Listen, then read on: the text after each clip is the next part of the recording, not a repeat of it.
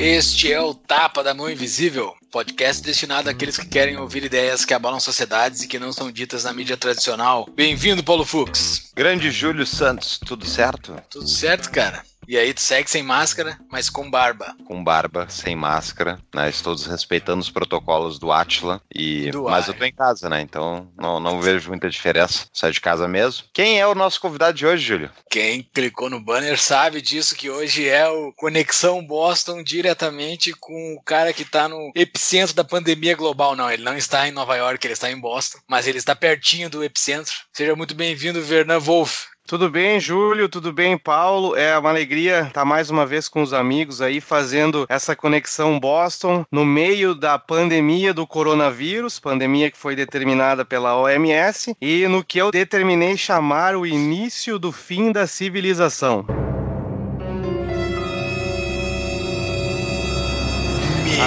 Vida, como nós o conhecemos, Polêmico. É, eu estou aqui, né? Vamos entrar em detalhes, mas como eu falei anteriormente, eu estou aí na metade dos meus 45 ou 60 dias de free trial de um pseudo-socialismo aqui nos Estados Unidos e não aguento mais. Não dá para aguentar.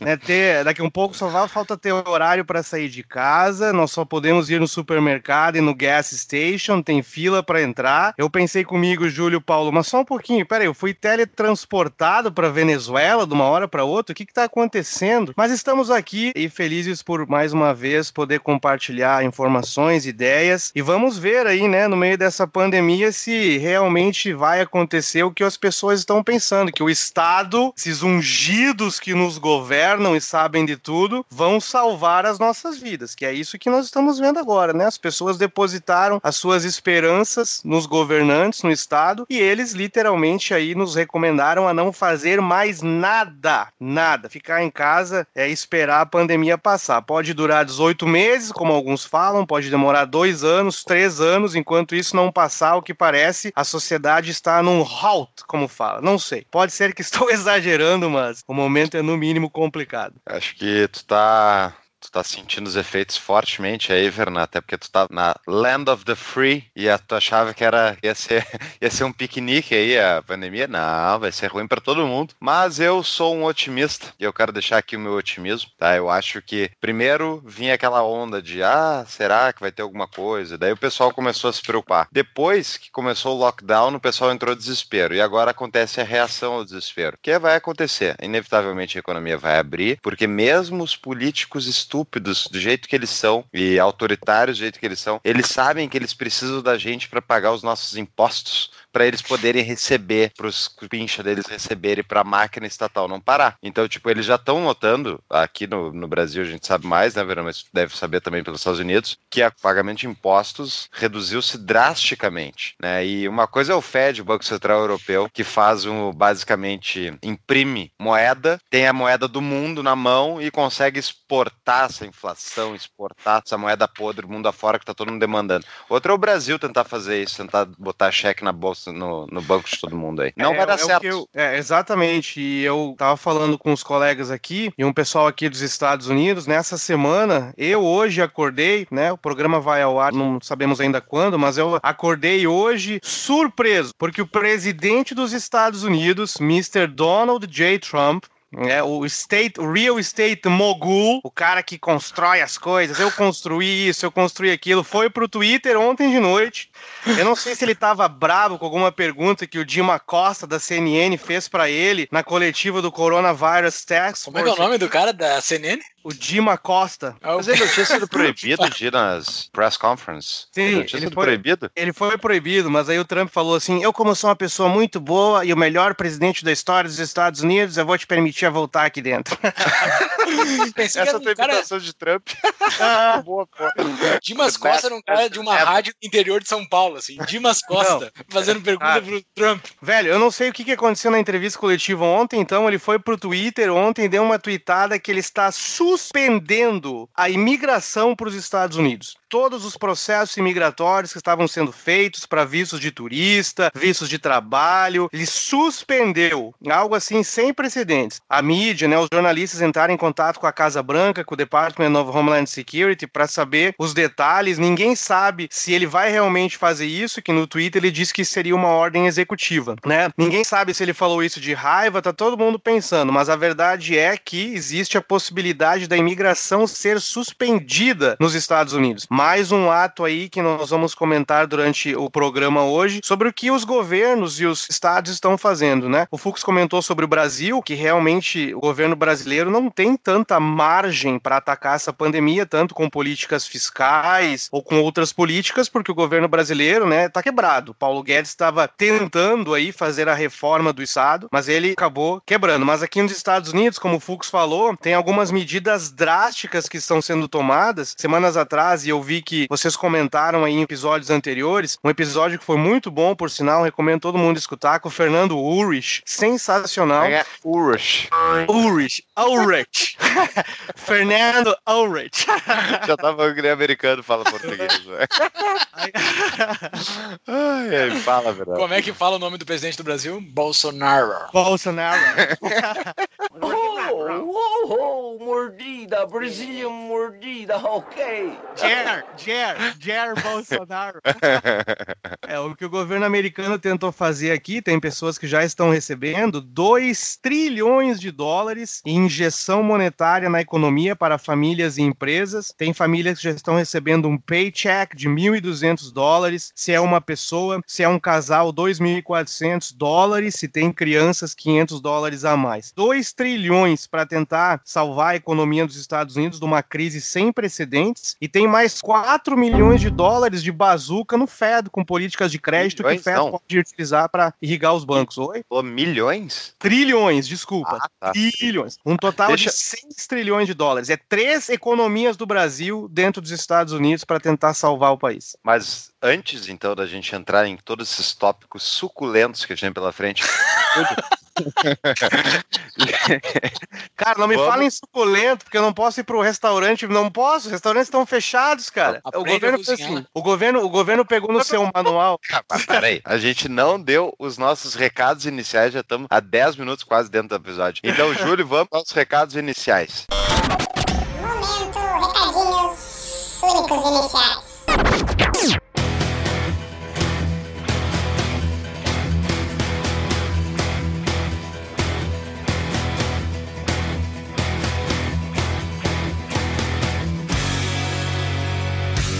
Então, Júlio, a gente, depois de um aprendizado de erros e acertos, a gente identificou que o melhor canal de comunicação com os nossos ouvintes é a gente falar no início do episódio tudo que a gente tem pra falar pra eles, né, Júlio? Não sei se tu concorda. exato, exato. Botar no início do episódio e, e ter uma conversa franca com eles. Hoje nós falamos, o pessoal vai ouvir o nosso episódio aí sobre essa arrogância fatal que existe nesse mundo que estamos vivendo enfurnado em casa. Mas antes de falar sobre essa arrogância fatal, vamos falar sobre os nossos pequenos avisos, como nós mantemos as nossas luzes acesas. Primeiramente, o principal de todos, né, Fux? Boa noite. Tu falou primeiramente, eu pensei, boa noite. Aquela frase.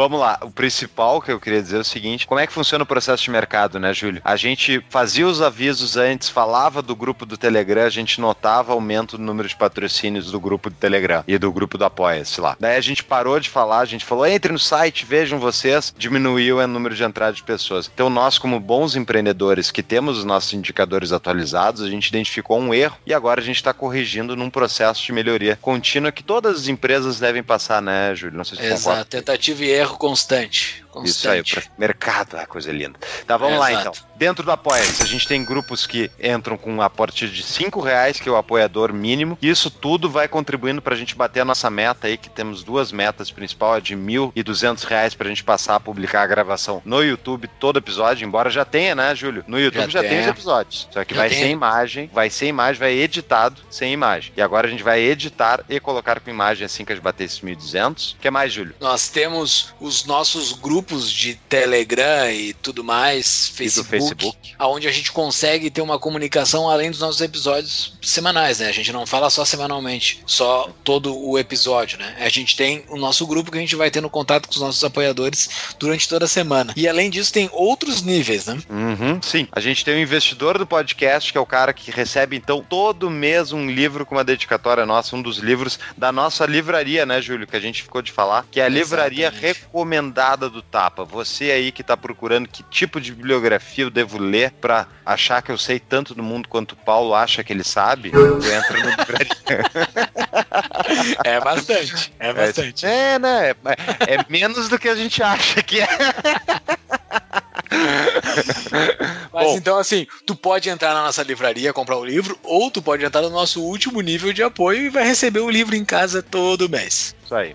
E por fim, a gente tem os nossos livros que então, tanto na livraria ou qualquer link que está listado no show notes de cada episódio, que tá então tapadomainvisível.com.br barra episódios, lá vão ter todos os episódios, e dentro de cada episódio tem os links do episódio, que todas as referências e livros citados. E quem clicar nos livros ali e comprar pelos links da Amazon, vai ajudar então a gente receber uma comissãozinha da Amazon. E diga-se passagem, é impressionante que só a Amazon tem esse programa chamado Programa de Afiliados. Como é que não tem outra, Júlia? É impressionante. É impressionante isso. É. É impressionante. A gente tá levando tráfego pra eles e eles nos dão uma beira. Todo mundo ganha. Relação de ganha-ganha. Isso aí. Última coisa, as últimas duas coisas, né, Júlio? Novidades para acompanhar então publicações específicas. Tem dois canais: o canal do Whats e do Telegram. Isso tendo no nosso site as instruções de como tu pode se inscrever para receber novidades do Tapa. A gente comunica algumas coisas por lá. E temos, né, o nosso e-mail, Júlio. Que e-mail é esse? Exato. Pra tudo isso aqui que nós avisamos, é tapadomainvisível.com.br. Está tudo lá. Entra no nosso site, cadastre o seu e-mail e de tempos em tempos receberá um e-mail com as novidades do Tapa. Entra do nosso canal. Até um, até um apoiador esses dias nos mandou uma mensagem no Telegram dizendo cadastre o seu e-mail na base do Tapa, porque tem uma expressão no Rio Grande do Sul, na base do Tapa é que tu, tu vai receber tapas pra fazer algo.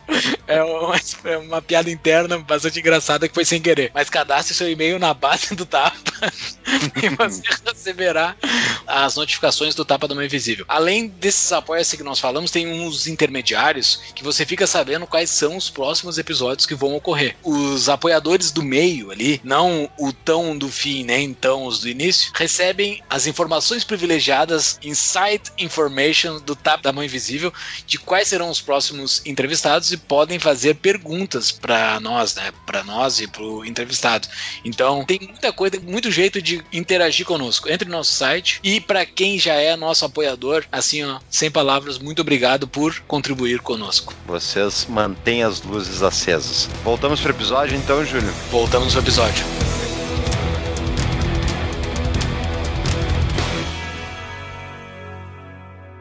Então, Fernando, tu tava comentando todos esses problemas. mas- Ah, peraí, fala, Júlio. É, vocês estão falando demais aí, é muito falatório. O Vernan já antecipou toda a pauta já.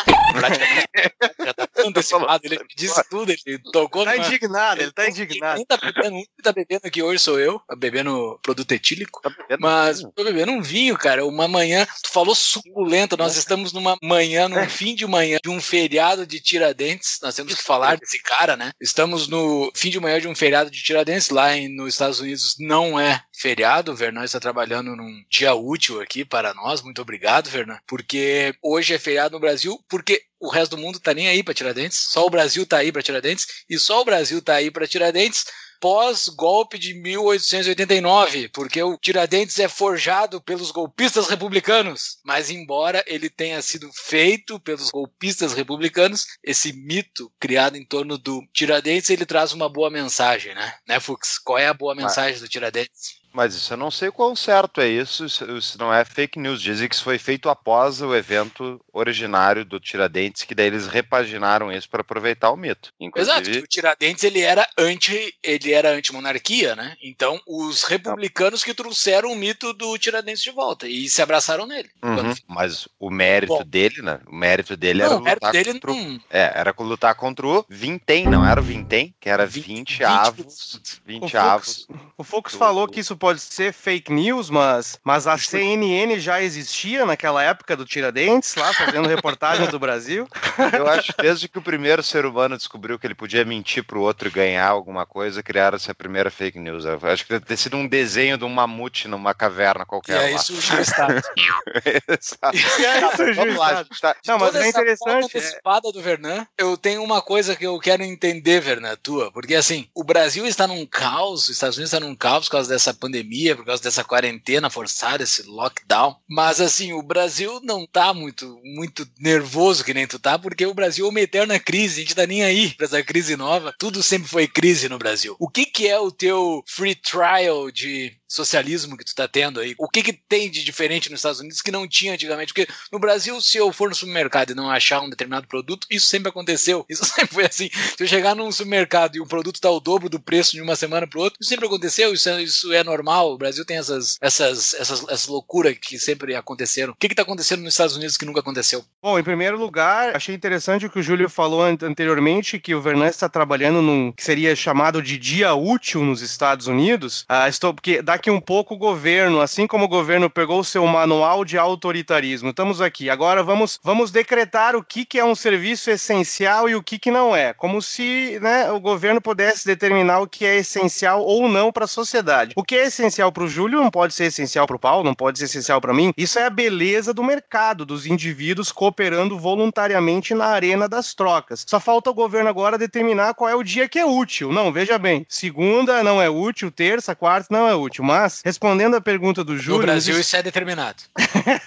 Exato. Aqui nos Estados Unidos, primeiro, né, todo mundo, a galera conhece os Estados Unidos, são 50 estados e todos estados bem independentes, mas hoje cerca de 70% dos Estados Unidos está sob uma determinada forma de lockdown. Ou lockdown forçado pela lei, como no estado da Califórnia, lá na Grande Los Angeles, ou como aconteceu no estado de Nova York, na cidade de Nova York, um lockdown praticamente aí forçado pela lei. Aqui no estado onde eu moro, em Massachusetts, isso não foi ainda, não é law enforcement, o chamado stay home, não é forçado pela lei, é uma recomendação que o governador deu, não fez um law enforcement sobre isso, não é crime, por exemplo, estadual ou diante do governo eu querer sair por aí na rua ou ir no comércio ou querer comercializar, mas o governo determinou o que é essencial e o que não é essencial, o que deveria estar aberto e o que não deveria estar aberto. Tem muitas atividades que são consideradas essenciais, como atividade de comida, de restaurante, que não estão abertos, estão totalmente fechados por determinação e orientação do governo. Quando eu falei ali de brincadeira, mas um pouco sério, os meus 45, 60 dias de free trial de um pseudo-socialismo, foi que aqui no estado de Massachusetts, a partir do dia 15 de março, nós estamos no stay home. Temos que ficar em casa, só podemos sair para atividades essenciais. Eu fui no supermercado, ontem ontem, tinha uma fila para entrar. Cada pessoa na fila tinha que ficar a seis pés, dois metros de distância. E eles iam liberando aos poucos as pessoas para entrarem no supermercado. Ou seja, né, eles estão ali cuidando quem entra e quem não entra. Entrando no supermercado, tu vai querer comprar algumas coisas essenciais Mede a temperatura você. de quem entra? Ainda não. Bom ponto, ainda não. No estado de Nova York, eles estão começando. Estado de Nova York, que eu digo na grande Nova York, onde está o epicentro. Eles estão começando a fazer isso, medindo a temperatura das pessoas que entram O pra, né? problema de medir a temperatura nos Estados Unidos é que eles medem em Fahrenheit e até tu fazer o cálculo de quanto que é isso, se tá em febre ou não,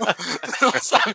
De todas Cara, as coisas pera que aí. nos Estados Unidos, Pega a a mais difícil de fazer o cálculo é a Exatamente. temperatura. Que coisa terrível. Então, produtos de grande demanda, como por exemplo papel higiênico, papel toalha, outros produtos alimentares como ovos, eu adoro ovo, gosto muito de comer comer ovo, eles estão limitando a quantidade por pessoa. Ou seja, né, se nós tivéssemos aí o livre mercado funcionando, nós saberíamos que essa oferta seria suprida pela cadeia de suprimentos. Porque aqui, e aí eu começo a fazer a minha crítica às políticas de Estado da quarentena, do coronavírus, em determinar o que é essencial e o que não é, o governo esquece que para aquelas atividades que são essenciais, como por exemplo, atividade no sistema de saúde, tem uma série de outras microatividades por trás daquilo ali que fazem aquele sistema funcionar, que na visão do governo não seriam essenciais. Por exemplo, reparo de equipamentos, por exemplo, reparo, limpeza de determinados locais, na questão sanitária de supermercados. Para o governo, aquelas atividades não seriam essenciais, ou seja, em determinar o que é essencial ou não, o governo se esquece de todo o emaranhado de microatividades do mercado necessárias para suprir aquilo ali. Mas é complicado, porque nós tínhamos aí, nós temos um determinado sistema de vida aqui nos Estados Unidos ou até no Ocidente que é baseado na liberdade individual, na livre iniciativa de você fazer e ter liberdade de você ir onde você quiser, consumir o que você quiser. E nós estamos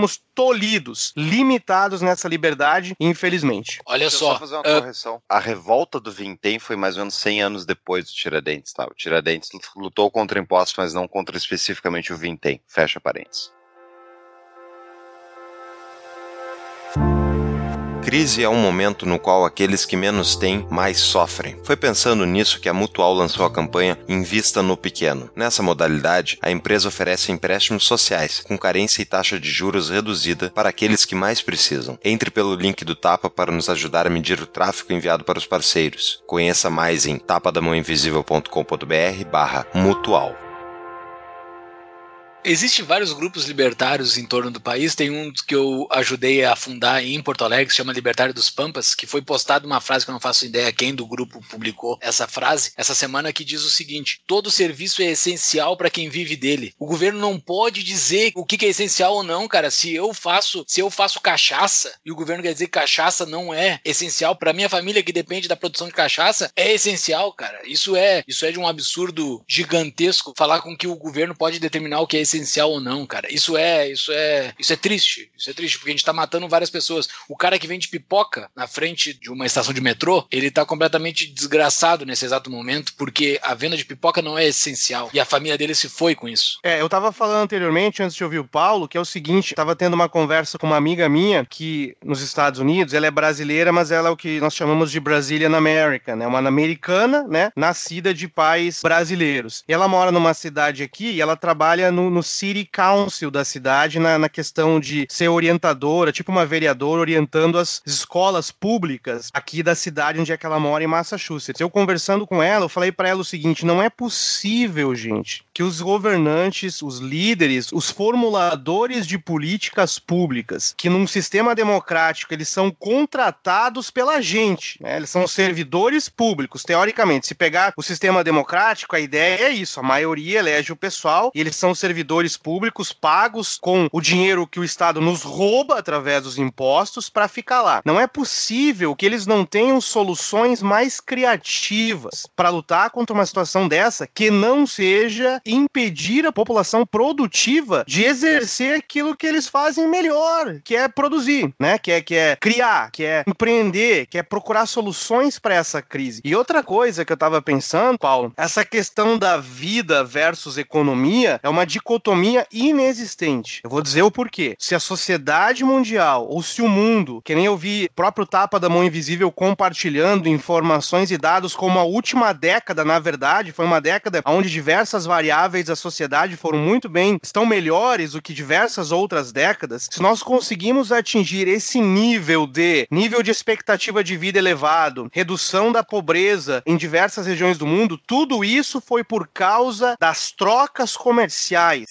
as trocas individuais na arena do mercado, a cooperação voluntária do mercado levou a nossa sociedade a conseguir esse patamar. Agora, para preservar a vida, nós vamos cancelar ou bloquear aquilo que nos trouxe até aqui como sociedade. Eu falei para ela, não é possível, gente. É que isso tudo, eu acho que é uma, é uma equação que é difícil de ter uma resposta simples e uma resposta unificada que agrade todo mundo, então é completamente impossível. Mas a gente pega o quê? Uma situação real, que é o coronavírus, ele é real, ele é uma ameaça, especialmente porque ele é uma coisa nova, que está sendo, enfim, está entrando na sociedade e ninguém estava preparado para isso. Então tu pega um sistema X, que tem uma capacidade de atendimento X, e agora entra um novo fenômeno que mata, sim, muita gente, mesmo que a taxa de letalidade se demonstre baixa, que nem eu acredito que ela vai ser, que nem o Ricardo Zimmermann, que é o infectologista que a gente entrevistou pelo Tapa no outro episódio. Enfim, acredito que a taxa vai ser bem abaixo do que a gente está vendo hoje em casos crônicos, que nem Nova York, Itália e tal. No entanto, pega isso, somado então a um sistema muitas vezes com alta, alta intervenção estatal, que nem o sistema de saúde, em quase todos os países tem. Isso indica que o, o sistema é pouco flexível para reagir à crise, porque ele não está ancorado em mecanismos de mercado, mas sim em mecanismos estatais, que a gente sabe que são de resposta com incentivos ruins para responder a crises. Né? Então, eles não têm um incentivo para aumentar rapidamente a cadeia de suprimentos, ou a cadeia de fornecimento de insumos e coisas assim, porque o Estado não sabe fazer. E daí a gente pega, então, a soma de um sistema estatal, né, ou estatizado, ou controlado pelo Estado, que nem é o caso do sistema de saúde. Bom, isso já indica um nível de resposta mais baixo do que o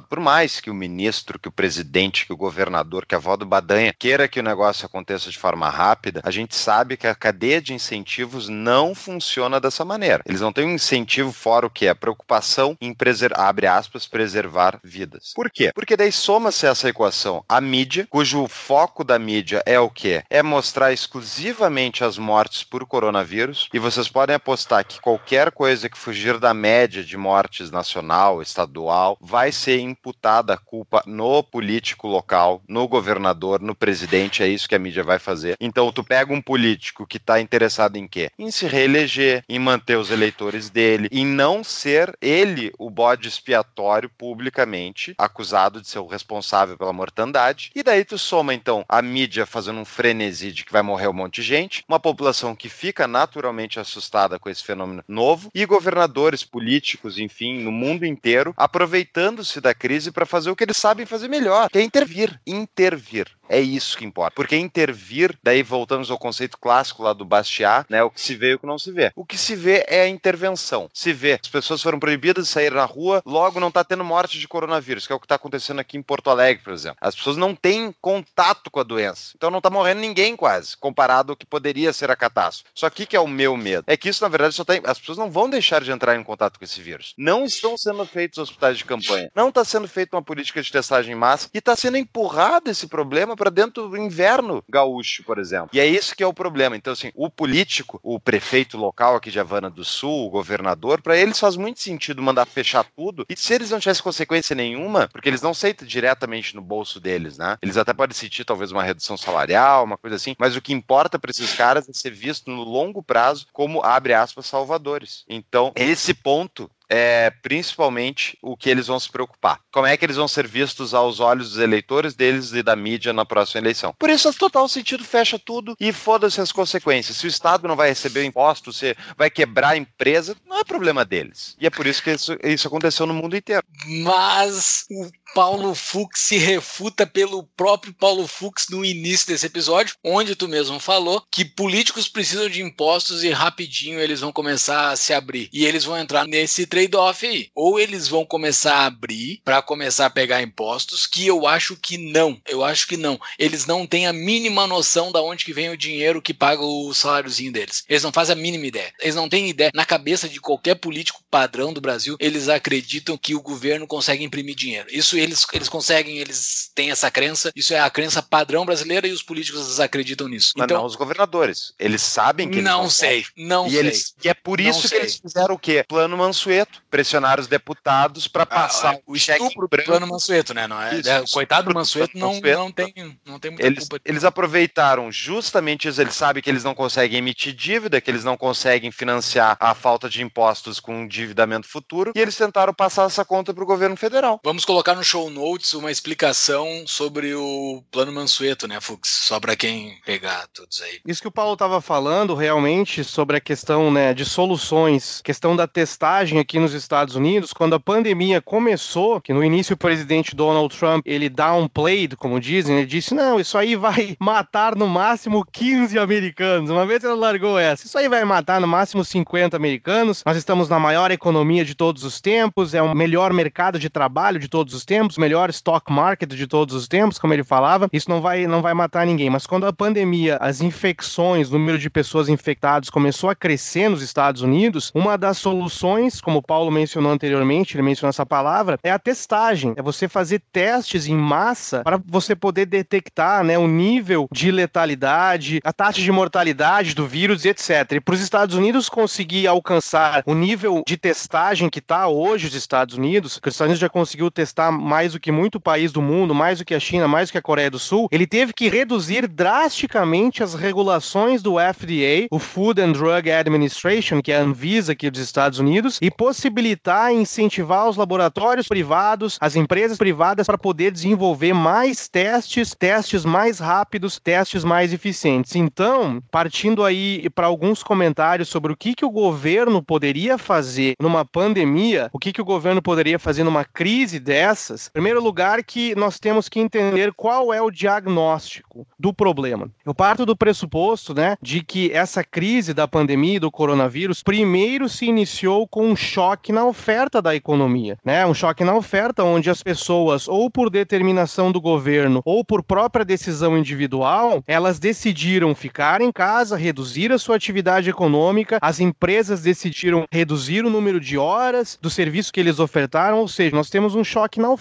da economia. Claro que esse choque na oferta depois acaba gerando um choque na demanda da economia, e não vou entrar nesse detalhe, mas esse é um dos motivos pelos quais, por exemplo, o barril de petróleo WTI aqui nos Estados Unidos nessa semana atingiu um preço negativo, né? Hoje, nesse exato momento, ele está negativo ainda, né? O dia do vencimento do barril de petróleo negativo, 21 de abril de 2020. Exatamente. É um você vai lá comprar um barril de petróleo, eles pagam para você levar, porque eles já não tem mais espaço onde armazenar, por dois motivos. Um, que eles produziram demais, a Rússia e a Arábia Saudita não quiseram cortar a produção, continuaram, né, ofertando petróleo no mercado. E segundo, choque na demanda da economia mundial gerado pelo coronavírus. Então, primeiro, um choque de oferta. O que, que o governo deveria fazer antes esse choque de oferta que acarretou, que gerou o choque da demanda, deveria fazer. E parte, né, o Paulo Guedes, no governo brasileiro, aí como ministro da Economia, ele tomou algumas atitudes para fazer isso. O governo deveria sair do caminho da iniciativa privada. Vou citar, por exemplo, algumas coisas que poderiam fazer feito, eu fiz algumas anotações aqui. Por exemplo, permitir que as empresas adiem o pagamento dos seus tributos ou cancelar os impostos sobre as empresas, reduzir todos os fardos regulatórios sobre as empresas, sobre a livre iniciativa, para incentivar eles a produzirem.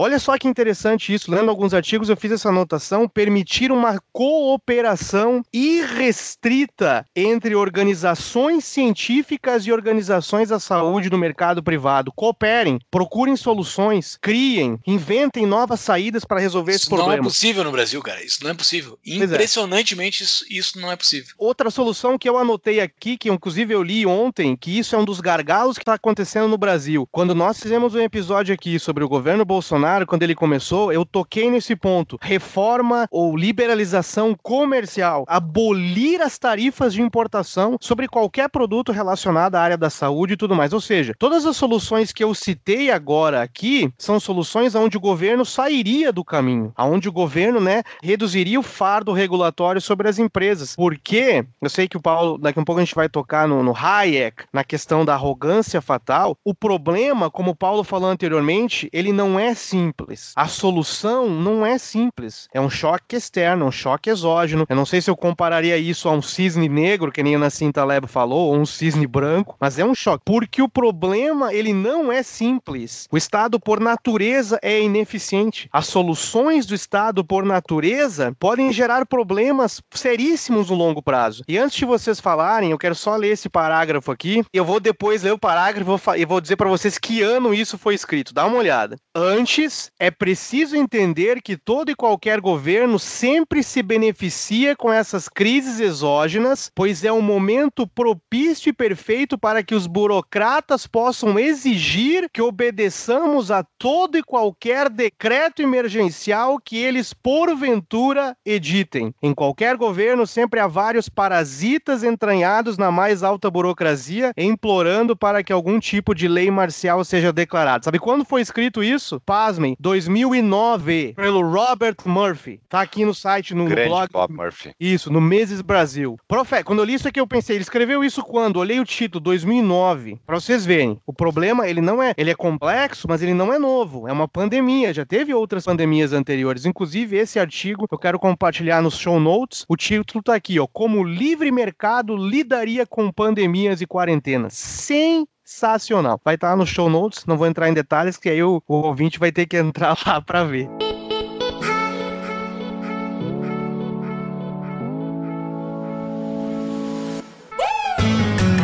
Conheça o curso da CapTable para Investimentos 4.0, um curso online inédito para quem busca as melhores rentabilidades do mercado. Alguns dos tópicos do curso: o que são e como funciona o crowdfunding de investimentos e empréstimos P2P, quais os tipos de investimentos e como analisar cada oportunidade antes de investir. Além disso, um módulo focado no mundo das startups e como funcionam os investimentos em negócios disruptivos. Tudo isso e muito mais. Entre pelo link do Tapa para nos ajudar a medir o tráfego enviado para os parceiros. Conheça mais em tapadamãoinvisível.com.br barra cap. C de capacidade, A de aula, P de patrocínio. Olha só, então, muito bom, Vernan. Aqui entra uma questão, tu comentou por que, que é a resposta estatal é ineficiente, né? Vamos entrar em dois conceitos do Hayek, um, inclusive, que está dando título, então, do episódio, né? Que é o primeiro, um artigo famoso dele chamado O Uso do Conhecimento na Sociedade, né? E o que, que esse artigo dele ele tenta explicar? A assimetria de informações é uma questão básica que qualquer economista conhece, mesmo o cara tenha sido uma formação em economia política marxista, ele vai entender que existe assimetria de informações. O que quer dizer isso? Que as pessoas detêm conhecimentos diferentes sobre diferentes realidades. Nem todo mundo sabe tudo sobre tudo, né? Uma obviedade. Agora, qual é o problema de tu ter uma solução planificada de cima para baixo que nem é qualquer resposta governamental? Bom, começa que o governo ou enfim o burocrata, o político, ao determinar uma decisão que vai ser universal e vai descer então através da lei e vai ser aplicada na sociedade, ele está prevendo que ele sabe o que, que é melhor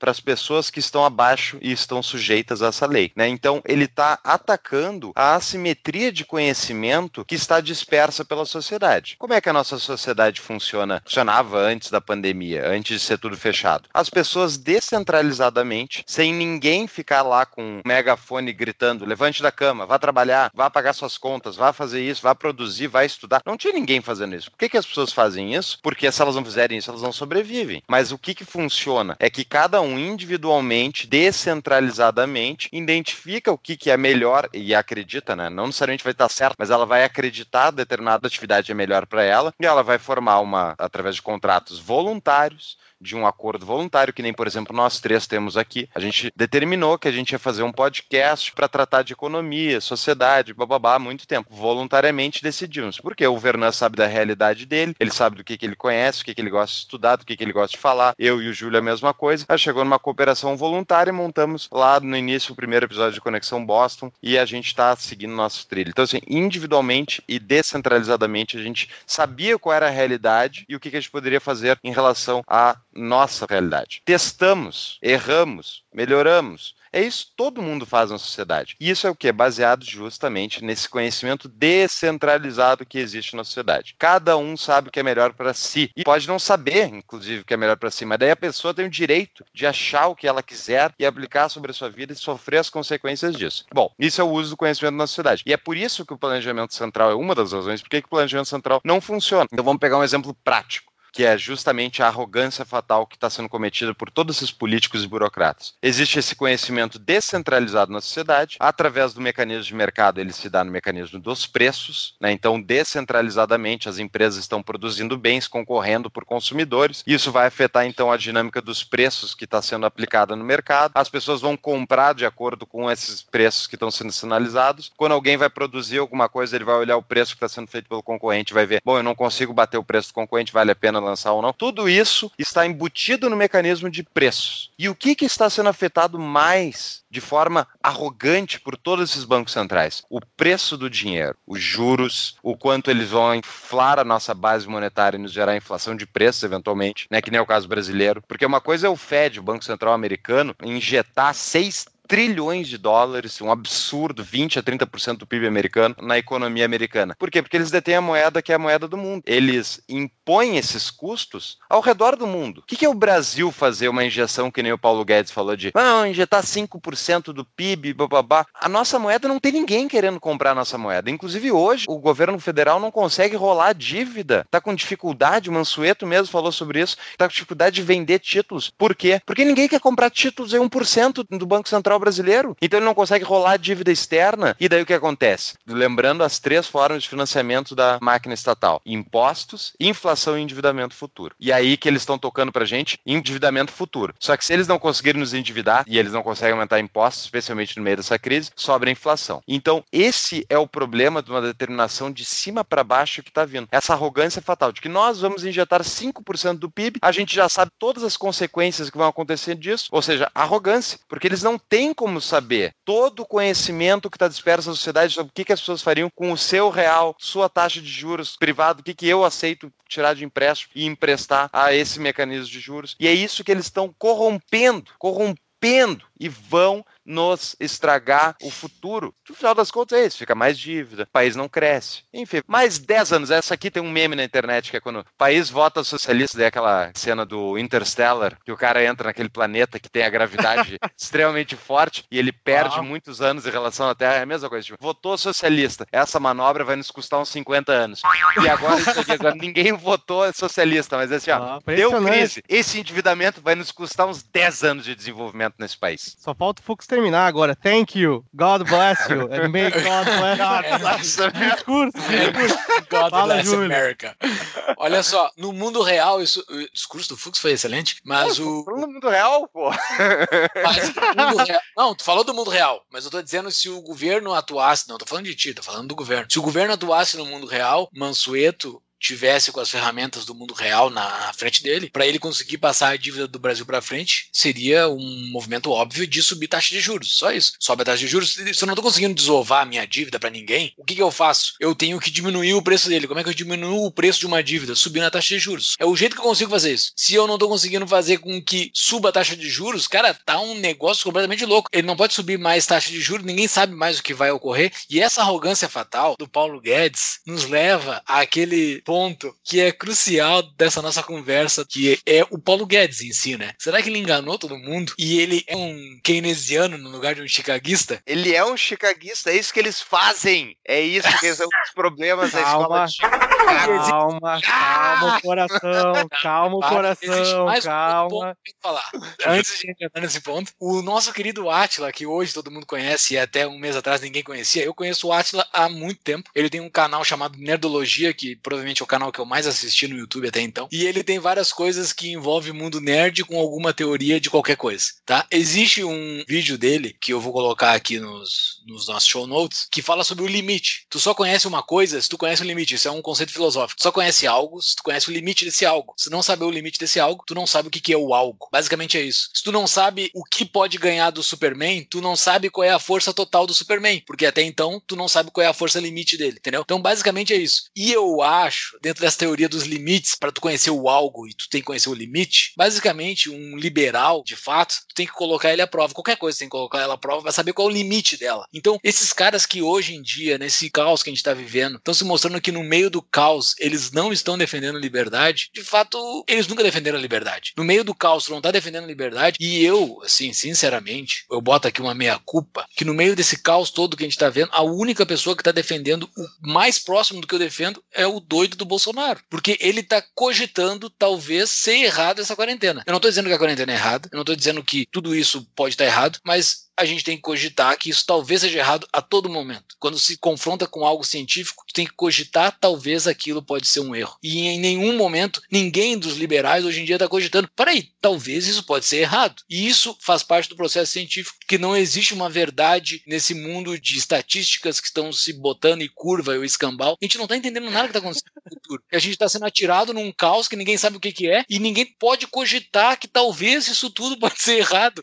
E o único que talvez está cogitando é o Bolsonaro na estupidez dele. Então é triste, eu não sei se essas pessoas que até hoje defenderam liberdade, no meio desse caos que a gente está vivendo, de fato estão defendendo a liberdade. Esse foi o hashtag desabafo do Júlio Santos. Ele tá há Aham. muito tempo entalado querendo falar. E é verdade, Júlio. Eu me surpreendi também negativamente com muita gente nessa crise. Porque assim, ó, tu não precisa ser contra o lockdown ou a favor do lockdown, enfim, tu- eu acho que existe uma posição limítrofe aí, é difícil de tu apontar necessariamente a melhor solução, porque a gente não sabe, esse é o ponto. As estatísticas, tudo é muito confuso, é muita informação, a ciência vem de tudo que é lado, gente se declarando cientista, dizendo que essa informação é correta ou aquela é incorreta, só que Daí tu pega o que foi aquela votação que teve semana retrasada, que a gente botou ali, eu botei a, a matéria sobre o plano Mansueto, que é a catástrofe que foi. Foi deputados, deputados que se declaram liberais, votaram a favor dessa coisa horrível que fizeram com o plano Mansueto, que era uma tentativa de controlar os gastos estaduais para que eles passassem a ser estruturas mais enxutas financeiramente, passassem a não gastar mais que arrecado, em troca de vender um monte estatal, um monte de coisa inútil, basicamente. E eles fizeram o quê? Tiveram liberais que votaram a favor do plano do Maia. E daí tem gente que eu vejo que tá dando like em tweet do Rodrigo Maia, do Nhonho. E assim, eu não tô dizendo que você gostar do Bolsonaro. Eu não gosto, eu acho que ele tá sendo horrível também, em vários sentidos. Exato, ele também está sendo horrível. Eu não estou Exa- defendendo ele em nenhum momento. Exato. Só que daí tu fica entre essa dicotomia, ah, eu, eu o Bolsonaro ou o Maia. Não, tu tem o direito de não gostar dos dois. Sabia disso? Tu pode acusar os dois de serem estúpidos, porque os dois são estúpidos. E eles acham que eles conseguem controlar a economia de cima para baixo. E esse, ah, voltando ao uso conhecimento da sociedade, que eu me esqueci de comentar antes, que é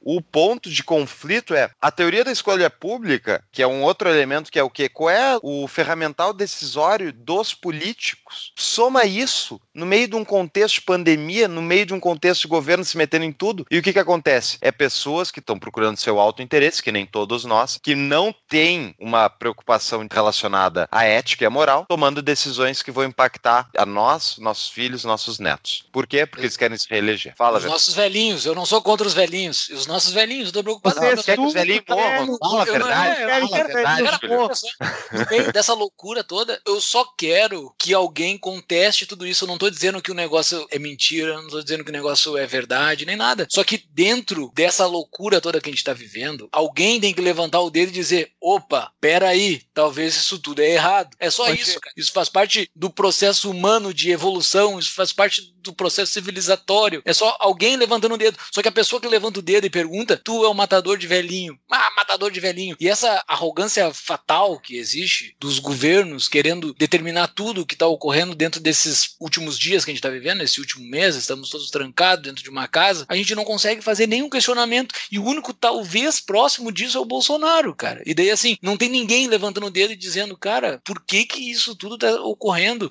Será que a gente não poderia tomar uma outra saída? Por quê? Porque dentro desse processo todo, como disse Adriano Janturco, não é Júlio, é Adriano Janturco, dentro desse caos todo que está ocorrendo aí, do mesmo jeito que o que o Vernan citou Bob Murphy, eu cito o Janturco que seria o Bob Murphy brasileiro. Não, ele, o Janturco é mais do que o Bob Murphy brasileiro. O Janturco, é, ele é bem mais do que isso. O Janturco disse: todas as crises, quem sai maior de uma crise é o Estado, não são os indivíduos. É o Estado que sai maior. Esse caos que está se imperando aí, os governos, os- esses caras que vivem da máquina pública, eles estão louco de faceiro, eles estão eles enchendo os bolsos, cara, eles estão enchendo de poder e o indivíduo, coitado, tá só tomando. E não tem ninguém dizendo, cara, esses caras estão tomando toda a nossa liberdade, não tem ninguém dizendo isso. E se alguém, como o Jean Turco pediu no Twitter dele, eu peço aqui no Tapa da Mãe Invisível, se alguém souber algum país que saiu mais livre depois depois dessa bronca toda que a gente se enfiou, nos digam, porque nenhum país vai sair mais livre depois disso tudo que a gente se enfiou. Uau, vocês aí foram agora os, o, o outbreak do Júlio e do Paulo. Mas eu concordo ipsis litteris, eu concordo em gênero e grau com o que vocês estavam falando. Inclusive, para falar de Paulo Guedes e modentarismo e se resolver o problema da pandemia, essa crise que no início foi um choque de oferta que se transformou num choque de demanda, que é uma crise, não tem como negar. Um amigo meu me chamou no WhatsApp esses dias e falou: Você viu isso? E eu, como assim? O que, que você quer dizer? O Meirelles está defendendo a impressão de dinheiro. Faltou ele defender ir com um helicóptero por cima do Brasil, distribuindo dinheiro para a sociedade. Eu falei para ele assim: Meirelles, que Meirelles? O Thiago Meirelles, meu amigo, que estudava sociais na Universidade Federal do Rio Grande do Sul, lá no Campos Vale. Não, o Meirelles, o Henrique, não, o Henrique Meirelles, o ex-presidente do Banco Central, presidente aposentado do Banco de Boston, e meu amigo é ele mesmo. Eu falei, mas não é possível. Essa pandemia é o seguinte, é a escalada da irracionalidade. Não é irracional isso. Você tem que. E isso é o ponto. Tipo, o Meirelles é um banqueiro. Quem é que ganha dinheiro? Essas injeções de liquidez sem parar. Abre aspas, fecha liquidez. O Estado, para injetar esse dinheiro todo dentro do sistema, ele usa um sistema financeiro. Quem tem ativo financeiro, quem tem patrimônio, está sendo salvo. Quem não tem poupança, quem não tem dinheiro, ganha um chequezinho miserável no final do mês. Só que quem vai pagar a conta vão ser todos nós e os nossos filhos e os nossos netos no longo prazo. Mas o banqueiro está sendo salvo. O banqueiro está ganhando dinheiro para emprestar dinheiro para as pessoas durante essa crise. É ridículo. É. é ridículo. Não é à toa que o Bernie Sanders cresce, que os socialistas não morrem nunca, essas ideias socialistas. Porque o governo é o especialista em alimentar os mais ricos, salvar eles da crise e enfiar a conta para a sociedade. Calma, Esse calma. é Deixa eu, deixa eu adereçar a questão da escola de Chicago aí. Vamos com calma. Vamos com calma.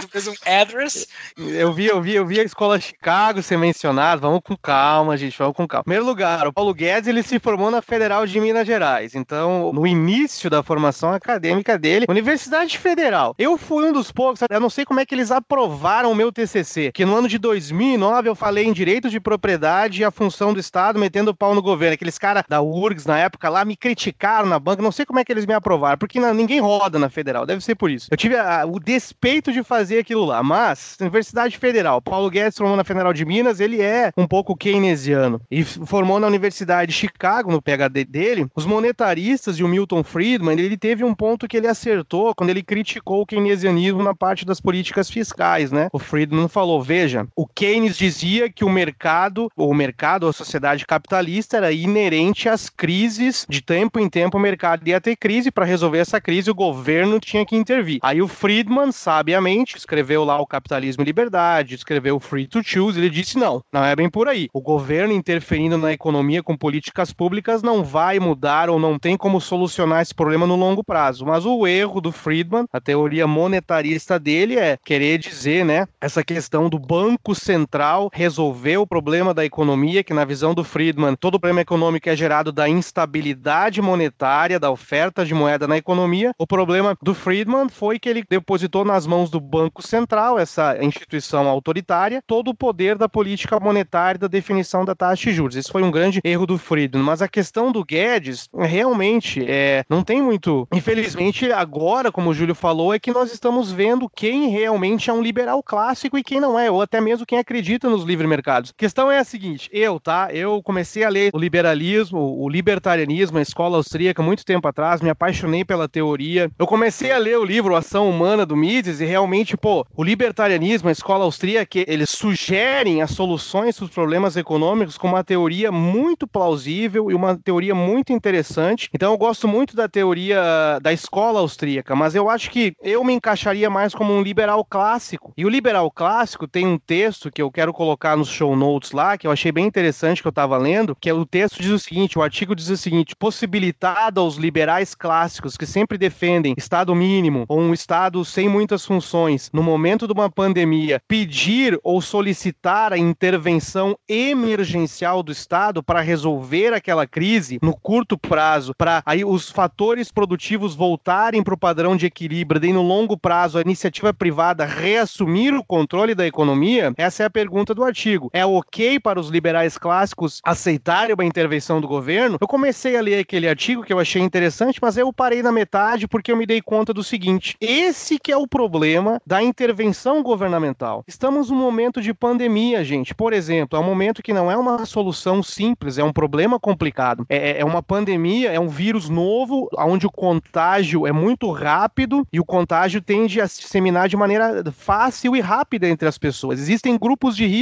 Eu vou dar um exemplo para vocês. A minha mãe, por exemplo, é uma senhora de idade. Ela não tem nenhuma underlying conditions, um problema de saúde, mas ela tá lá tomando todos os cuidados necessários onde ela está. Comorbidades. Comorbidades em português. Comorbid, como... Epa, comorbidade. Ela tá lá porque a minha mãe, ela não é burra. E é isso que o Estado assume. O Estado assume que você, Júlio, você, Paulo, vocês são idiotas. Você, Paulo, você não tem condições de tomar as decisões pessoais suas para evitar, por exemplo, um contágio. Você é um idiota, você é um burro. Então, você como um idiota, você não vai tomar essas atitudes de precaução. Você vai sair lá fora abraçando todo mundo, né, lambendo o corrimão, que nem o Júlio falou em episódio anterior que eu escutei. Eu tô louco para lamber um corrimão. Eu tô tão ansioso essa... eu tô... Fica nosso nervosismo. Quando que eu vou pegar o corona? Pegar então, logo. eu tava pensando no seguinte: esse era um momento ideal para o governo, para o Estado, provar para nós, liberais clássicos libertários, que, ok, o Estado é capaz de intervir temporariamente e momentaneamente na economia, mas não tem como. O Estado, como a própria escola austríaca já definiu, e os burocratas, eles têm fome de poder. E como o próprio Bob Murphy falou nesse artigo que nós vamos compartilhar, se eles têm uma oportunidade de intervir temporariamente, esse temporariamente vai deixar de existir. O Estado vai intervir na sociedade de maneira a mudar profundamente as relações entre as pessoas numa sociedade. E agora, tocando nessa questão do Estado, eu falei que eu ia fazer um personal note aqui, né? Porque realmente eu, eu tava assim com a mente aberta para tentar entender. Pô, vamos ver se existem outras soluções, vamos dar aí oportunidade para os governantes, né, fazerem algumas políticas públicas, tomarem algumas decisões para ver se elas vão nos ajudar ajudar a vencer essa pandemia. Mas não. E aí eu tava pensando no seguinte, a questão da modelagem, né? Que eu comentei com vocês anteriormente. Aqui nos Estados Unidos, o que, que aconteceu? O presidente Trump, lá no início da pandemia, ele foi muito criticado porque ele não estava levando a sério essa questão do coronavírus. É claro que eu não vou entrar em detalhes aqui se a China, com a Organização Mundial da Saúde, eles omitiram que no início essa pandemia realmente era grave. Inclusive, só abrindo um parêntese, eu fui atrás do tweet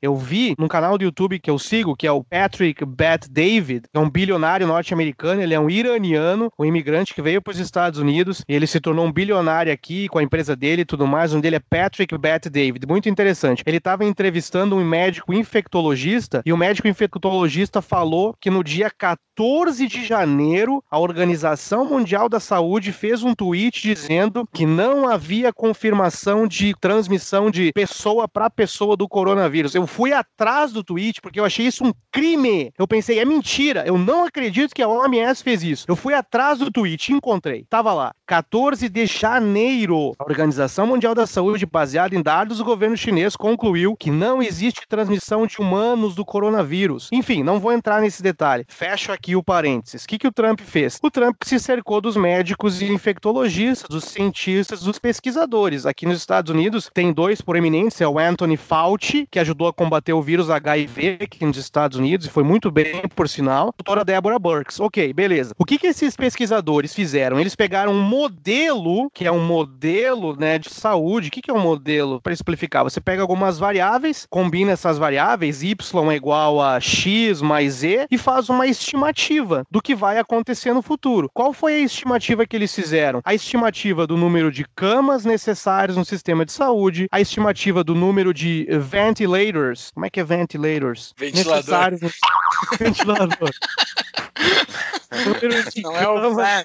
Não é o fan, é o ventilador. Isso, o número de respiradores necessários, o número de mortes que poderiam acontecer e o número de pessoas contaminadas que seriam contaminadas baseadas naquele modelo. E um dos pressupostos que tudo que é modelo, tanto econômico como modelo da saúde e etc, eles têm alguns pressupostos, né? As premissas do modelo. Esse modelo no início, ele previa o lockdown. Ou seja, uma das premissas do modelo já considerava o lockdown nos estados aqui nos Estados Unidos. Então, Aí com esse- o lockdown teria tragédia. Com o lockdown, que era uma das premissas desse modelo, eles estimaram tanto os número de camas necessários, tanto o número de respiradores, tanto o número de mortes e o número de casos. Só para ficar no número de mortes, e isso é que levou o Trump a tomar algumas decisões. Eles previam entre 120 mil e 240 mil mortes, para ficar no limite, né? Tudo que é modelo, nós temos o intervalo de confiança e tem o limite mínimo e o limite máximo. Entre 120 mil e 240 mil. Um modelo, ok? Modelo. Aí eles chegaram no Trump e falaram: nós estamos utilizando esse modelo, e baseado nesse modelo, né? Essa explicação do Vernan teve um gestual bastante. bastante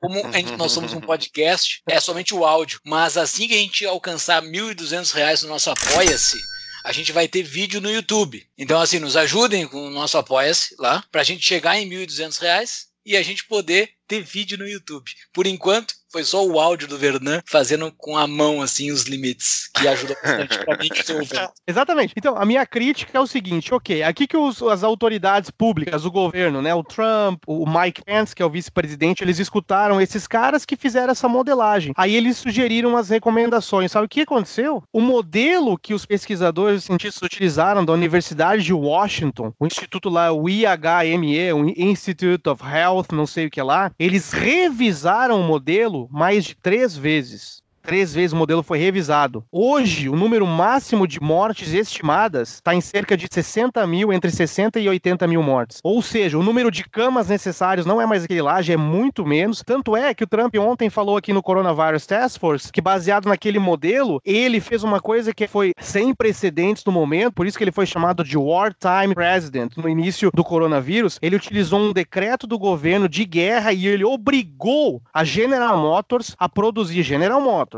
que produz o Celtinha lá. Celtinha. é o- O Onix. O ápice Hoje é da Onix. construção é- automobilística brasileira.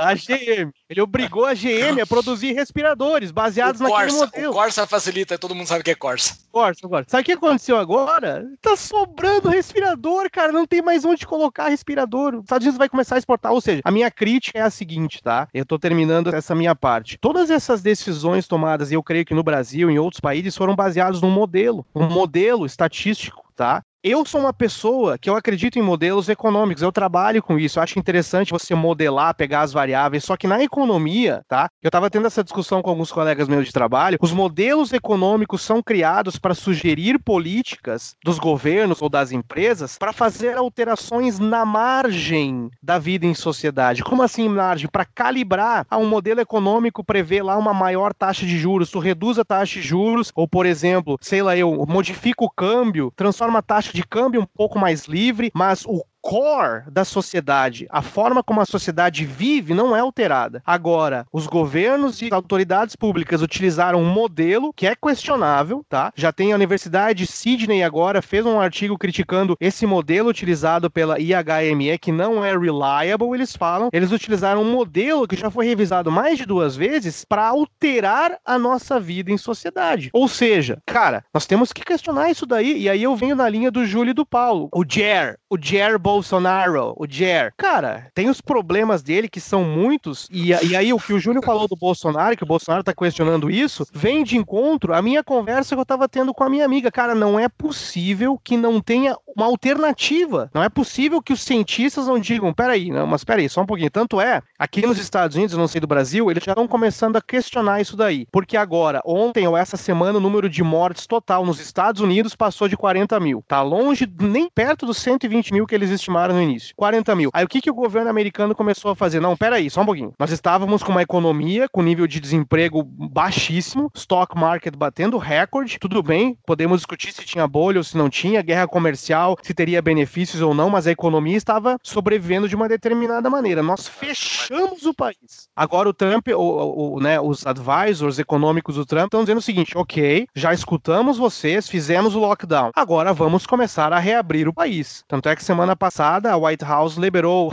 Os caras não têm criatividade do governo Trump, não tem como negar. É o Opening Up America Again reabrindo a América de novo, que ele vai em três fases aí uma fase, segunda fase, terceira fase, e começar a colocar os caras de volta para o trabalho. Ou seja, o meu questionamento é esse: utilizaram um modelo que mudou radicalmente a forma do Paulo viver, do Júlio viver, de todo mundo. Dos mais pobres também, e eles são os mais afetados. Eu estava conversando com um amigo eu, ele falou para mim: ah, mas essa tua crítica aí é uma crítica de elite branca, você mora nos Estados Unidos, tem internet em casa todo dia. Eu falei, cara, aí que tá o problema. Exatamente. Eu Esse é o ponto, velho. Condições de trabalhar de casa aqui na universidade que eu trabalho, etc. Mas tem pessoas, tanto nos Estados Unidos quanto no Brasil, que eles sobrevivem no negócio deles, cara. E eu não estou negando o coronavírus. Não, não estou exato, dando uma de olavista. Exato, não é negar o um negócio, velho. Não estou nem dizendo que foi o governo chinês que criou, não é nada. É que é o foi seguinte. O governo foi... chinês que criou.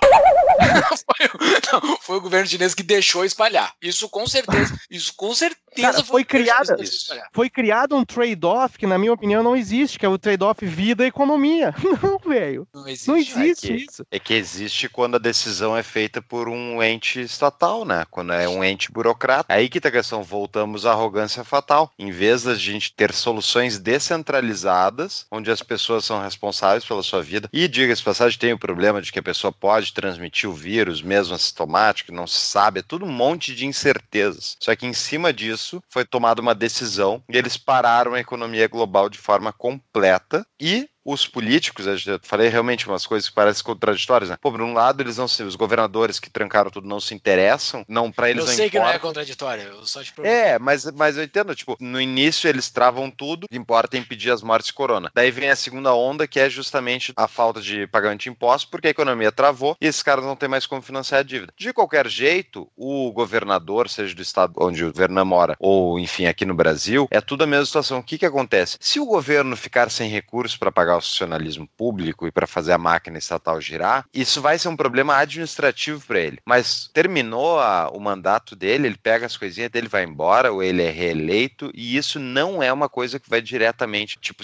ele não vai sentir no bolso dele as decisões da, da, escolha que ele fez. Esse é o ponto. Ele está distante do que ele está aplicando pro cara lá da periferia que ele bloqueou de sair de casa aqui dentro. Então, tipo, tudo isso baseado num modelo que pode ter falhas. O custo de oportunidade aqui é o da escolha deles de nos imporem totalmente uma restrição absurda que a gente não sabe se no final das contas foi útil. Porque esse é o pior de tudo, que não se tem certeza se a estratégia do lockdown é a melhor do que uma que nem a Suécia adotou. Que inclusive as mortes, aonde quando a gente está gravando, deram uma estabilizada e que adotou um modelo que de guidelines, deixou aberto, ó, pessoal, recomendamos fazer distanciamento social, proibimos aglomerações acima de 50 pessoas, isso o governo da Suécia fez, mas ele deixou as pessoas individualmente tomarem decisão de não se exporem. E é isso que elas fizeram. E aqui não, aqui foi todo mundo para casa. E aqui onde eu moro, aqui em Havana do Sul, o meu, que nem eu falei já antes, Porto Alegre, medo, Porto Alegre, Porto Alegre, do Sul é Porto Alegre. O meu medo é que justamente eles nos empurraram a curva curva, a tão falada curva, para o inverno, quando vai se somar com outras coisas. Eu torço estar errado. Mas esse é o problema das decisões de cima para baixo, cujas consequências não são diretamente sentidas por aqueles que tomam as decisões. Exato. E além disso, claro que o Sul tem esse, tem esse problema do inverno que está chegando, né? Eu estou em Mordor, aqui, Distrito Federal, Brasília, não tem esse problema de julho estarmos no inverno. Julho aqui, mas julho tem problema respiratório por ser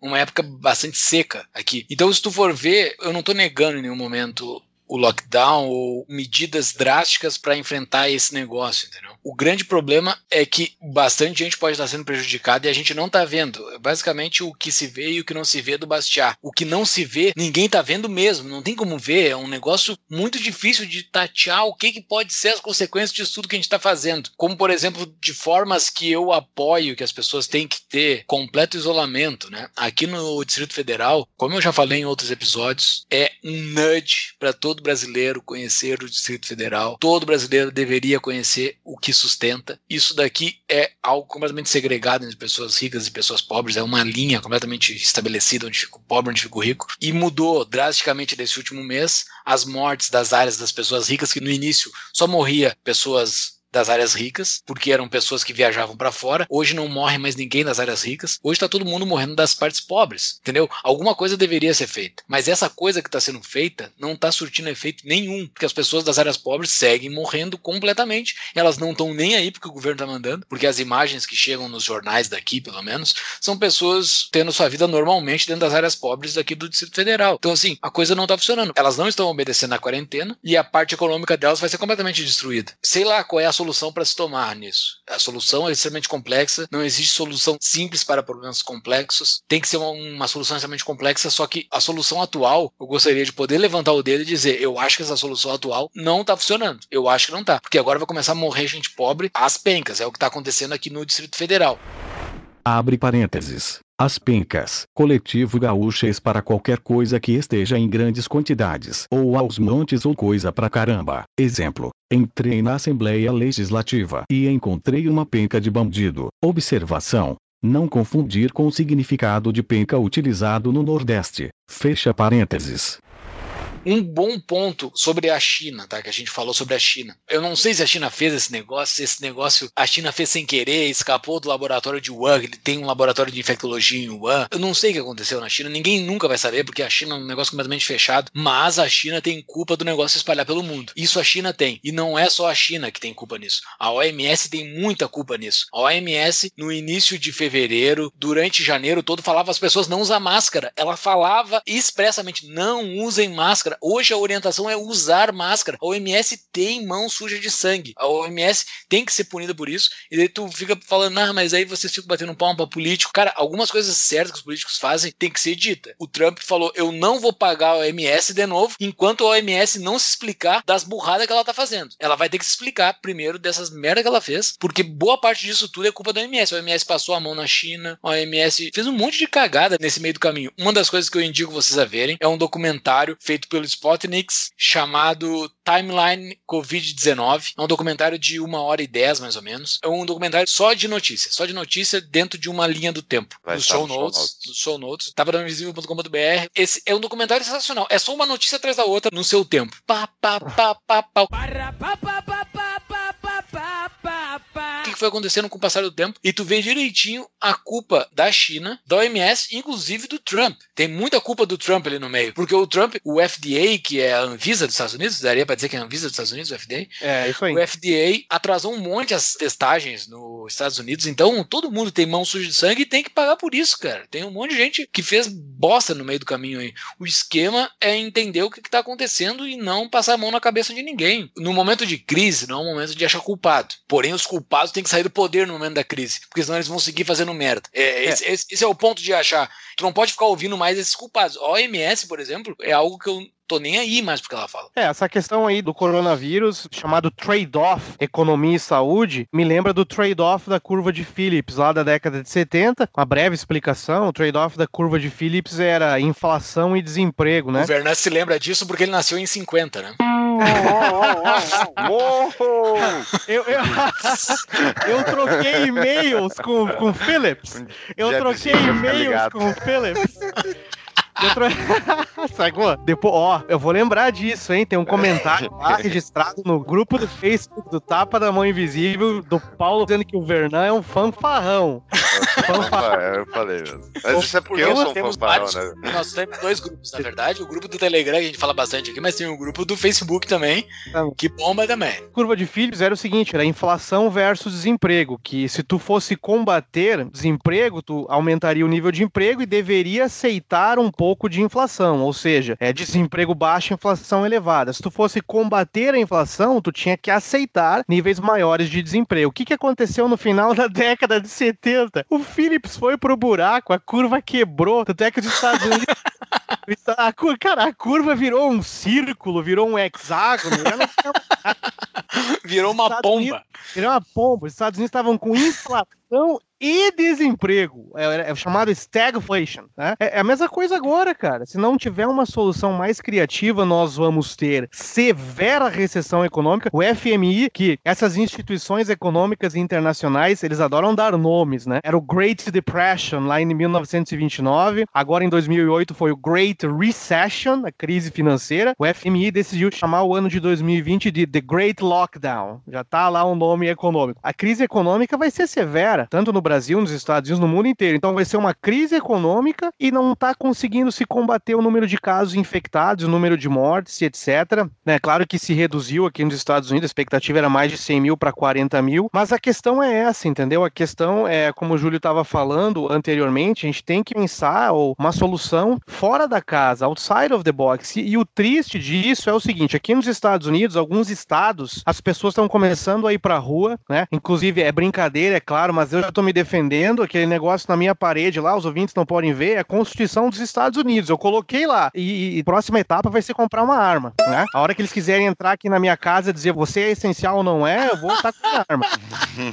Brincando. Tu tá na terra da revolução do chá, né, cara? Tu tem que. Não, aqui nos Estados Unidos, valer. diversas pessoas estão começando a ir para as ruas pedir para os governos deixar eles trabalharem, entendeu? Essa e, é a minha última pergunta. Tem boatos dizendo que só o Brasil faz isso. Não é só o Brasil que faz isso, né? Óbvio que não. Meu, tem estado Michigan aqui, outros estados. É que isso não sai na mídia, né? Não aparece Exato. na CNN, na MSNBC, nem não, na Fox News. Que é, eles até é... põem. Eu vi outro dia, eles botaram um do enfermeiro nos Estados Unidos que foi lá e parou com a mãozinha na frente do carro que tava fazendo uma carreata. E daí a mídia, a reportagem da mídia, sem brincadeira, era a seguinte: o que esse enfermeiro fez é equivalente ao que aquele chinês fez na frente do tanque. Eu não me lembro, Tiananmen Square, aquela, na, massacre, no massacre da Praça Celestial. O cara me equivaleu um enfermeiro parar uma carreata com a mão com um cara que foi na frente de um tanque contra Isso. um regime opressor. Mas que mundo vive esse jornalista, tia? É, sabe o que está acontecendo aqui? Os caras fizeram um movimento lá e sabe como é que é? Um movimento popular, tu não pode impedir do que as pessoas falam, do que as pessoas mostram. Aí tinha um babaca, um cara que não tem cérebro nenhum nesse movimento, tava lá com uma bandeira, sei lá eu, da, do, quando os Estados Unidos teve a Guerra Civil, os estados do Sul que eram a favor da escravidão, tem a bandeira deles lá. Dos, dos confederados, aquela que tem um X. Isso, aí tava lá um cara, um babaca com a bandeira, aí meu amigo aqui falou, você viu agora? A KKK e os nazistas estão contra o lockdown dos Estados Unidos. Eu falei pro cara, meu, tu é idiota? Tu, tu é uma... É, meu...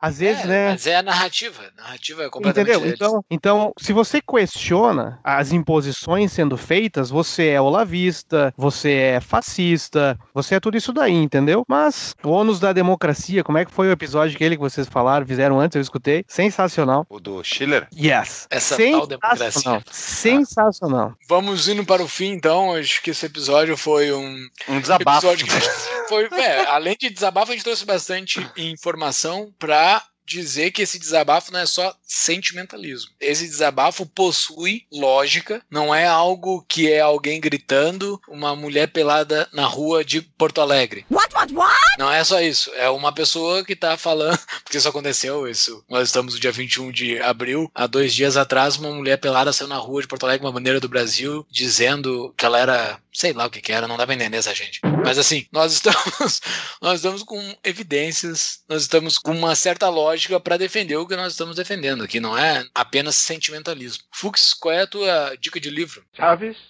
como dizia meu velho avô, se quiser chegar a ser alguém, devore os livros. Quê? Que devore os livros. Vamos botar o arrogância fatal do próprio Hayek. Eu botei ele no, no, show notes, que ele trata desse conceito. E eu acho que essa é a grande lição, enfim, meu recado final é a grande lição para as pessoas que olham para os políticos e, e, para os políticos que eventualmente um dia entenderem esse conceito, né? Vocês não podem planejar a vida de todo mundo de cima para baixo e não vai dar certo no longo prazo. Inclusive, o senhor Guedes e, e demais aí políticos que estão gastando dinheiro dos nossos tataranetos, nos endividando e impedindo esse país de ser da miséria plano Mansur. Ah, isso eu queria só falar isso. A última coisa. O plano Mansueto, que foi aprovado pela Câmara dos Deputados, o plano deturpado do Mansueto, destruído do Mansueto, que a Câmara dos Deputados aprovou, eu ponho a culpa, além dos deputados, eu ponho a culpa no Paulo Guedes, que disse, abre aspas, vamos gastar o quanto for necessário para o Brasil não entrar em crise, blá, blá, blá, blá, blá. Ou seja, gasto público, endividamento público sem limite, não tem problema. É isso que os deputados entenderam e é por isso que eles aprovaram aquele monstrengo lá de deturpação no plano Mansueto. É culpa da mensagem que o próprio governo federal entregou para os deputados. Deu a desculpa perfeita para eles. Exatamente. Então tá, Vernan, considerações finais. É, eu acho que a minha mensagem final aqui de um, que está no meio entre o liberalismo clássico e o libertarianismo, já quase voando para o anarcocapitalismo. Até é o que fim nós- do ano sai do armário, né, Fernando? É, ficou, ficou Chegou perturbado. no né? A gente tá falando sobre o armário anarcocapitalista. É, não, é, a minha mensagem é justamente essa, entendeu? Alguém que é um liberal clássico, que eu me considero, que entende que em momentos emergenciais e extraordinários, talvez o governo poderia ter uma atuação temporária, nós temos que questionar, porque a atuação do governo, em vez de ser temporária, acaba sendo permanente e alterando completamente a nossa forma de vida. Questionar, ver se essa é a única solução disponível, os modelos que estão sendo adotados pela ciência, veja bem, não estou dizendo que a ciência está errada, pelo contrário, como alguém que acredita em modelagem, análise empírica de dados, até na área econômica, eu acho que a ciência deve ser escutada, mas é só essa a solução? Tem alguma alternativa? Não é. Essa é a minha mensagem e o livro do Paulo eu corroboro e provavelmente alguém já deve ter sugerido esse livro, com certeza, mas fica aí a, a ação humana do Ludwig von Mises, mas é um livro para você saborear durante a vida inteira, já aviso, é um livro grande, mas é um livro sensacional. Eu li capítulos dele, eu nunca li o livro todo. Ele é muito bom para ler capítulos. Quer saber sobre alguma área? Ele tem vários capítulos, muitos capítulos. Tu entra, vai naquele capítulo que tu quer ler sobre ele. Geralmente tu consegue entender muito bem sem ler os anteriores, embora alguns tópicos dos anteriores tu precisa ler de vez em quando. Quem refuta a ciência é a própria ciência, né? Então assim, o processo científico ele é refutado pelo próprio, ele, ele faz com que a ciência vá refutando os conhecimentos anteriores. Então isso faz parte do processo científico, isso faz parte da evolução humana, da civilização, do processo civilizatório. Por isso a gente evoluiu, a gente evoluiu. A gente não pode tomar isso como verdade porque a gente sabe que a verdade está mais à frente. Está sempre mais à frente, é sempre um passo mais à frente. No golfe, né? A próxima atacada é sempre mais importante que a atacada atual, né? Sempre tu tem que ir, sempre olhando para frente, o próximo sempre é mais importante. Não é possível que tudo isso que a gente tá vivendo agora, que a gente sabe que são medidas que vão deixar o Estado mais forte, a gente vai tomar como verdade. Não, ok, pode ter em algum momento que a gente vai entrar nessa sinuca de bico, mas eu não admito que a gente entre nessa sinuca de bico sem tentar questionar ela. A gente vai ter que ver, tem alguma outra coisa pra gente poder fazer, não é possível que a gente vai entrar nessa bosta toda aí. Muito bem. Fechou? Um abraço, Fechou. pessoal. Um forte Valeu, abraço. valeu, mais. galera. Valeu. Foi, foi bom. Um pouquinho, mas foi, gostei porque eu gosto muito de falar, então quanto mais longo pra mim, melhor. Então tá, forte abraço, Feito, pessoal. abraço. Valeu, valeu, abraço, tchau.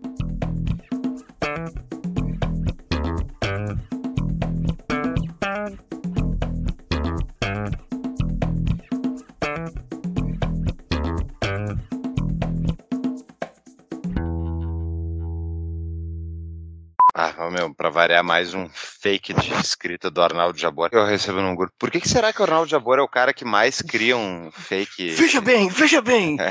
O governo Bolsonaro tá tomando essa decisão. Ele é o patrão do, do Dino da Silva Sauro. Ele é igual Hein? ao patrão do Dino.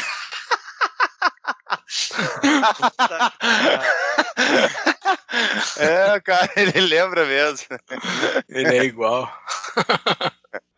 que suba a taxa de juros, cara, tá um negócio completamente louco. É samba do crioulo doido. Eu não sei se essa expressão ela é politicamente correta. Thiago, se tu correta, tira.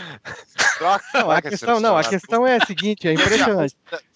Isso pode não ser, pode até ser politicamente correto ainda hoje, mas esse É. podcast pro vida que há 30 anos não vai ser, então eu sugiro tu Cara racista, é. E eu vou fazer um depoimento pessoal aqui agora, que é o seguinte, ok, gente. Momento, pare- momento, depoimento pessoal com Não, Bernardo é Wolf. é o- Lobo de. o lobo de bosta. Lobo de bosta. Ah, eu quis fazer essa piada sempre. Caramba, deixa eu tentar aqui, né? Questão é a seguinte, eu, tá? Eu comecei a ler o liberalismo, o libertarianismo, a escola austríaca muito tempo atrás, me apaixonei pela teoria, né? Comprei o livro Ação Humana quando ainda morava no Brasil, comecei a ler, mas é um livro que você não lê em três idas ao banheiro, é um calhamaço, é um livro para a vida inteira. Você tem que ler devagarinho, fazer anotações. O que tem livro, por exemplo, sei lá, Teoria Geral do Júri da Moeda, do Keynes. Tu lê em quatro idas ao banheiro, tu lê esse livro, entendeu? É um livro fácil de entender. Meu Deus do céu! É uma teoria Ai, que cena totalmente refutável. O ação humana do Mises. Pô, gente. Pô, eu tô tentando. Pô, vocês são fogo. Exemplo do verdade. Olha a manhã. O ação humana. Thiago, ajuda aí, brother. O ação humana. Putz. O ação humana, deixa, deixa eu me recompor aqui.